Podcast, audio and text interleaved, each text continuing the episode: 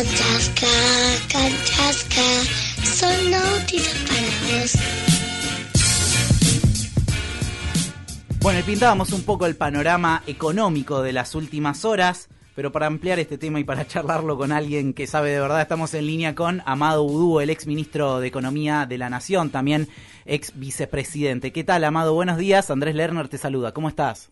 ¿Cómo estás, Andrés? Buen día. Bien, muy bien. Muchas gracias por esta comunicación, Amado. Y ya nos vamos a meter con la economía, que hay un montón de cosas para charlar en el plano local y también en el plano internacional con este sacudón que hay con el coronavirus que viene a derribar, me parece, un montón de teorías.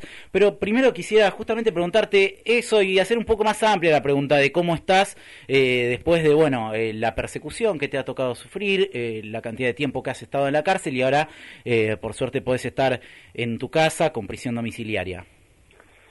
Mira, se me cruzan rápidamente tres respuestas, ¿no? Primero, la felicidad de poder compartir con Mónica y con mis hijos eh, la vida en hogar. Eh, en segundo lugar, una, una gran tristeza y una gran bronca por las compañeras y compañeros presos políticos, como bien vos decís, perseguidos eh, por parte del sistema judicial y el sistema concentrado en la República Argentina, pedir para ellos la pronta libertad. Y tercero, y más importante que todo, la, necesidad de seguir luchando por la inocencia, porque esta situación de la, de la prisión domiciliaria es, es un, un, lindo paliativo en este momento, pero no, no me saca de la cabeza el juicio trucho y los juicios truchos que da en la Argentina, las condenas mediáticas que se ven convalidadas por una farsa judicial y, que los testigos sean comprados y que las pericias sean falsas y que no nos dejen presentar las, pruebas, sobre todo en el caso de Cristina Fernández de Kirchner, ¿no? que es quien más ha sido perseguida en la República Argentina. Claro. Amado, quiero aprovechar para consultarte también cómo es la situación de las personas que están privadas de su libertad en este momento, en donde sabemos que las condiciones de hacinamiento pueden de alguna manera también perjudicar mucho en toda esta situación del coronavirus. Sí, distintas cárceles tienen distinta situación de, mayor o menor nivel de población. Eh, lo que sí es cierto es que en la situación de encierro eh, el peligro es muy grande, es muy grande de contagio, no solo para la población de y detenidos, sino también para los trabajadores del sistema penitenciario y sus familias. Entonces hay un doble agravamiento. Me parece que el servicio penitenciario hizo un muy buen trabajo presentando el listado de cerca de 1.300 eh, detenidas y detenidos en condiciones de altísimo riesgo. Este fue girado por el Poder Judicial, eh, por perdón, por el Ministerio de Justicia de la Nación al Poder Judicial y aún no se ha hecho nada yo no estoy en ese listado, así que no estoy pidiendo por mí, sino por todas esas personas que realmente están en un gravísimo riesgo y tendrían que salir muy rápido. Claro, totalmente. Eh, cambiamos de tema y vamos a la economía, aunque siempre en este contexto la verdad que cambiar de tema es relativo, porque en este momento la situación sanitaria está muy ligada a todo lo que sucede con la economía. Bueno, por estas horas se está hablando muchísimo de este impuesto a las grandes fortunas que parece ser que antes de fin de semana ya va a estar ingresando al Congreso de la, de la Nación. ¿Qué, ¿Qué opinión tenés al respecto de esto, Amado? Yo creo que es una gran idea porque eh, estoy convencido hace mucho tiempo que el peor problema del sistema social eh, es la, mala distribución del ingreso. Entonces este impuesto en algún sentido viene a reparar esa, esa situación, a permitir que el Estado ejerza su rol redistributivo, que es un imperativo moral para mejorar la igualdad, pero también permite que el sistema económico funcione mejor, que no haya burbujas especulativas y que no haya eh, la crisis que yo estoy convencido desde el 2008 todavía no terminó. Terminó en apariencia en el 2010-2011, pero solo para los bancos, porque en el mundo siguió habiendo altísimas tasas de desempleo y salarios reales a la baja. Entonces, esa crisis que no terminó de resolverse, que en Argentina eh, pudimos amortiguar con las políticas proactivas y contracíclicas que aplicó el gobierno de Cristina Fernández de Kirchner, eh, siguen siendo uno de los grandes azotes de la sociedad, hoy solamente eh, tapados tras el velo de esta desgracia que es mucho más seria y mucho más importante, que es el problema del coronavirus. Pero este impuesto creo que es una, una gran idea y, y que poder implementarse va a servir para eh, amortiguar un poco el impacto de la, de la desgracia del coronavirus en Argentina, que hay que decirlo, eh, se ve, digamos, el gobierno ha tenido una, una importante gestión, sin digamos sobre todo de dónde arrancó, que es el desastre que hizo y dejó Mauricio Macri, eh, como en tantos otros temas, en el tema de en el tema de salud, ¿no? donde donde eh, como como gesto cerró el Ministerio de Salud en una actitud, te diría, inhumana y despreciable, eh, y, sus impactos más conocidos son eh, lo fuerte que está el dengue y los problemas de sarampión, pero también la no apertura de, hospitales ni, ni cuestiones sanitarias durante cuatro años. Claro. Ahora, Amado, se está hablando de que este impuesto sería por única vez, solamente casi como un bono, ¿no? Que se pague una sola vez. ¿No debería sostenerse para empezar a reducir justamente esta brecha que además durante los años de Mauricio Macri se ha agrandado, la brecha de la desigualdad y sobre todo donde hemos visto que eh, algunos empresarios se han llenado los bolsillos a costa, por ejemplo, del tarifazo. El otro día veía las ganancias extraordinarias de Pampa Energía durante el 2019, fueron de 75 mil millones de pesos. ¿No debería hacerse extensivo este, este impuesto? Bueno, primero que sin duda esto que señalás me parece muy, muy, muy adecuado, ¿no? En, en, términos de los servicios públicos. Acá Macri le llenó los bolsillos a sus amigos, o quizá el mismo, el tiempo dirá, eh, mediante los tarifazos, que no solo destruyeron la vida de las familias, sino que también tornaron imposible la producción en la República Argentina y la actividad de las pymes y de las empresas, ¿no? Porque parte del costo empresarial que hizo que no pudiera funcionar la economía en Argentina fueron los tarifazos de Macri, eh, a lo que hay que sumarle lo que esos tarifazos significaron el deterioro del salario real y de las jubilaciones. Entonces, primer punto, es central ver qué pasa eh, con el tema de, de las tarifas de los servicios públicos y de aquí adelante cómo se va reparando ese desastre que hizo Macri. Eh, repito, un desastre no de casualidad, sino intencional, para favorecer a sus amigos empresarios y quizá él mismo también. Claro. Eh, y, respecto de la estrategia con, la distribución del ingreso, con este impuesto, a mí me gusta en esta etapa ser muy cuidadoso porque el gobierno está trabajando eh, en, un, en un escenario muy difícil, muy complicado y bueno, la estrategia que, elija hay que acompañarlo eh, y para el mediano y largo plazo, sí, cualquier medida que tenga que ver con mejorar la distribución del ingreso, yo creo que hay que sostenerla en el tiempo.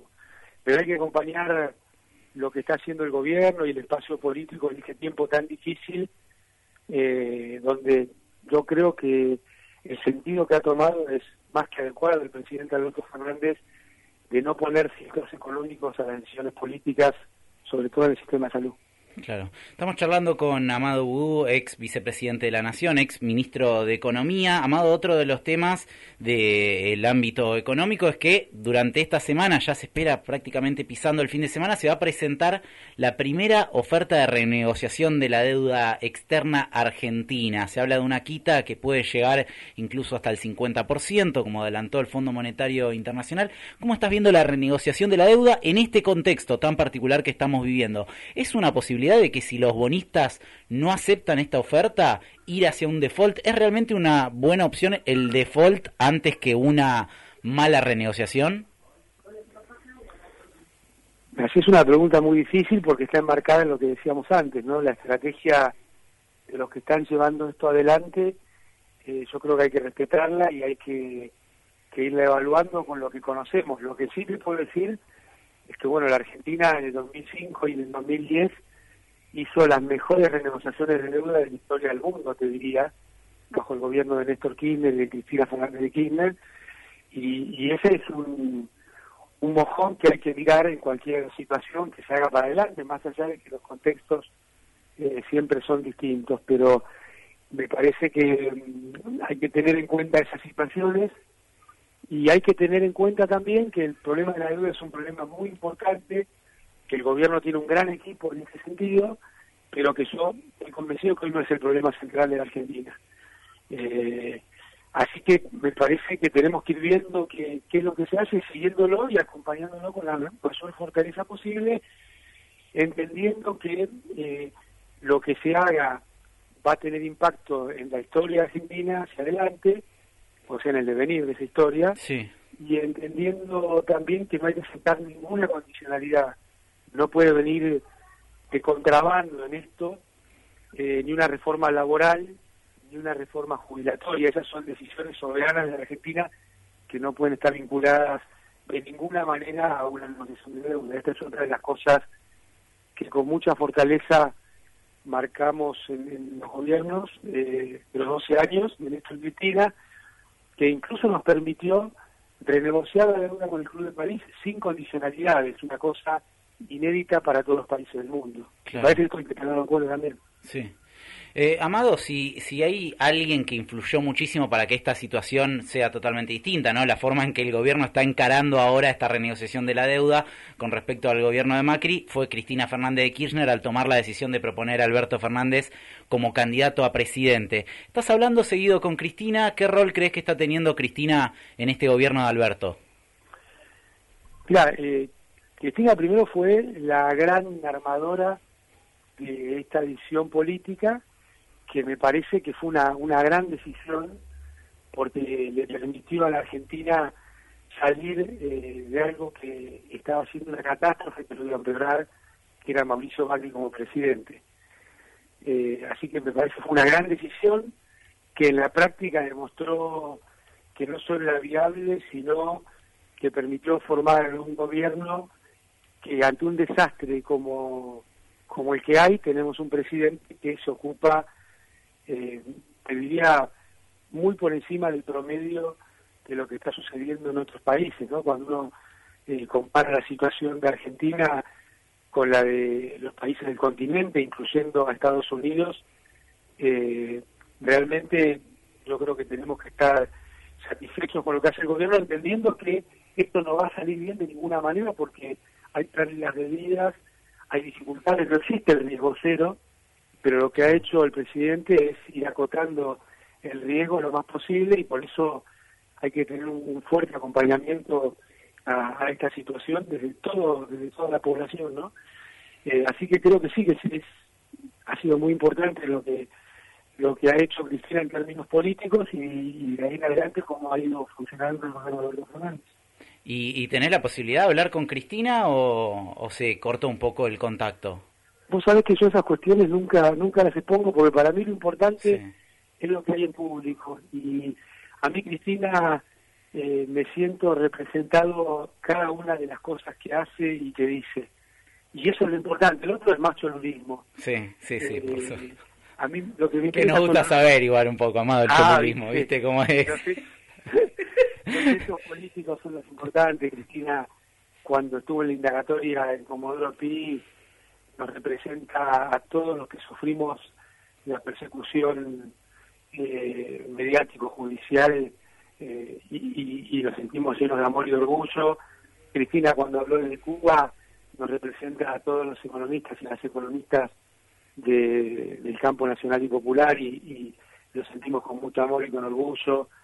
Así que eh, esa es la, cuestión política, es esa. Otros son las formas, los llamados, que me parece que no, no y yendo a la cuestión meramente política, nosotros recién hace un rato tuvimos una charla muy interesante con un asambleísta ecuatoriano que decía que prácticamente quizás la, la cumbre del Laufer se está dando en Ecuador, donde condenaron a Rafael Correa en ausencia, además lo proscribieron, bueno, la verdad toda una situación tremenda. ¿Cómo crees que debe afrontarse a futuro este tema en Argentina porque si bien el gobierno cambió, hay ciertos resortes, hay ciertos poderes eh, concentrados que siguen actuando desde sus lugares.